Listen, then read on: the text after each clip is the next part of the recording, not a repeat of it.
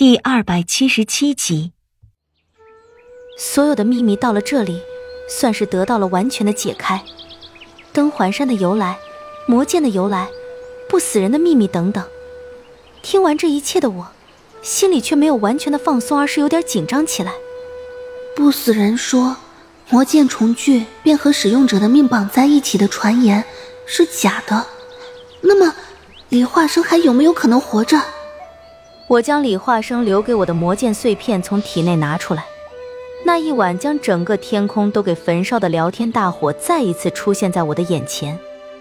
陈世伯当时的疯狂超乎了想象，李化生身上又有那么重的伤，能活下来的可能性真的不大。您通晓天下，不知在星辰之火中有没有可能活下来？哈，有。不是不死人，能不能将龙魂的力量发挥到极致？不会。我还想问的问题，却并没有勇气问出来。我怕他会忽然告诉我，那一晚李化生是真的死了。如果我告诉你，你在意的那个人其实并没有死，你还会找陈世伯报仇吗？我怔了一下，想了许久，才说道：“我会杀了他。”但目的不再是为了复仇。晋国的势力太过强大，一旦周王朝完全崩裂，陈世伯在纷乱之中必定大有斩获。而且面对拥有一定龙魂之力的陈世伯，我想百叶的五国联盟未必能够完全制衡得住。而一旦陈世伯在周王朝崩裂之时占据先机，天下落入他的手里几乎已成定局。我不容许他这样的人占据天下。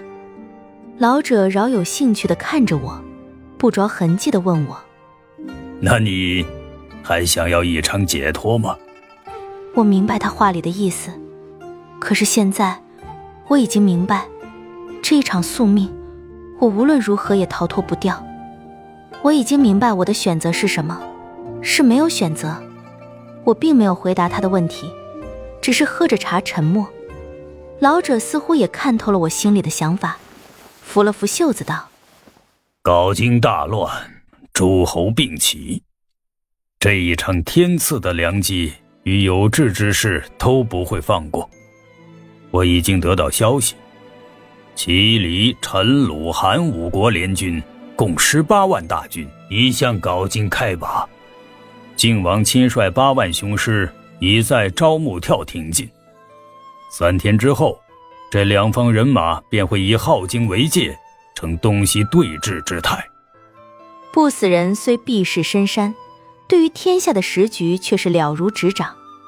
他用手指蘸着茶水，在小木桌上画出两方人马的进军之势。面对这二十六万大军的东西夹击，镐京不过十万兵力，必定阻挡不住。在攻破镐京帝都之前。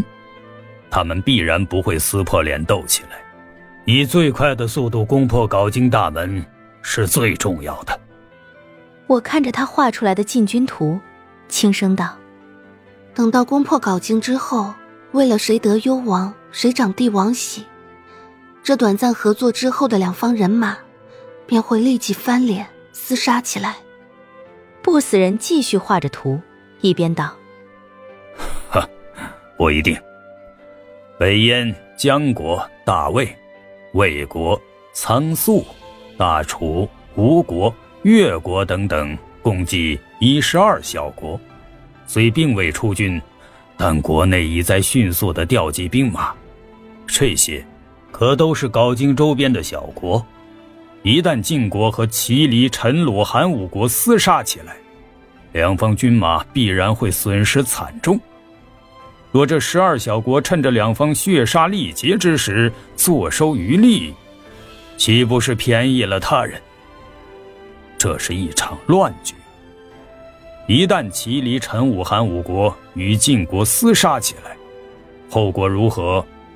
以百叶跟陈世伯的谋略，不可能预料不到。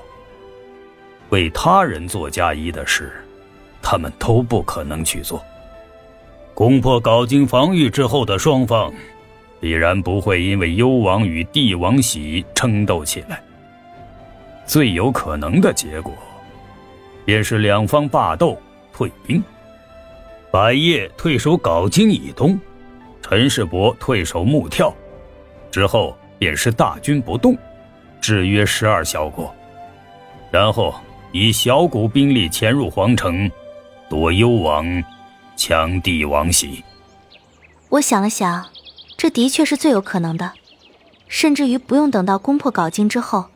极有可能在他们还在攻打镐京之时，两方便都已经派遣小股军队冲进王城，在对方还没有留意之时，就抢了帝王玺。不死人思索了一下：“你既然不想让陈世伯坐拥天下，那么你只能帮助百叶。如何去帮？你可有算计？”趁乱抢玺。我想在他们大军还未到达镐京之前。必然会派出一些高手潜入镐京大城。镐京的高手在之前就已经被我和千屠屠杀了大半。百叶手中有一支黑甲军，战力极强。陈世伯手里有莫九和明帝两位高手，潜入镐京对他们来说都不困难。就算有一方得到了帝王玺，我想他们也不会立即退兵，依然会攻打镐京，以此作为幌子诓骗那一十二国。秘密的将帝王玺带走，将会是他们最重要的任务。嗯，那颗玺绝对不能落入陈世伯的手里，更不能落入百叶的手里。嗯，您说的对，陈世伯得到帝玺便可号令天下，他一方独尊，而百叶不同。五方人马虽为联盟，但帝玺的诱惑绝对超过一张盟书。一旦百叶得到地玺，齐、黎、陈、鲁、韩五国的联盟必然会因为地玺而土崩瓦解，如此便会少了制约晋国的力量。我想陈世伯必然不会尽全力抢夺地玺，他或许会故意将地玺抛给百叶，借地玺之力瓦解五国联盟。白夜不是傻子，明知是个坑，依然会跳进去。试想。白夜必然也不会尽力的去抢夺地玺。那这地玺，不死人看着我，目光之中颇有深意。我倒了一杯茶，将他画的图一手抹掉。这左右天下的东西，只能在我这个不死人的手里，而到底由谁来做这个龙椅，也将由我来定。可是，我知道。我的宿命不会这么快就到来，在我等到那个人到来之前，这颗帝王玺只有在我的手里才算安全。可当你得到这帝王玺，你就会变成天下共敌。我微微一笑，从荷叶上站起来。不死人本来就是天下大敌，这一点您比我更明白。不死人持杯一笑，也不言语。此时，千图忽然从水潭对岸过来，落在身后的青石上，低头看着我，一脸低沉的问我：“叶姑娘，你要夺帝王玺？”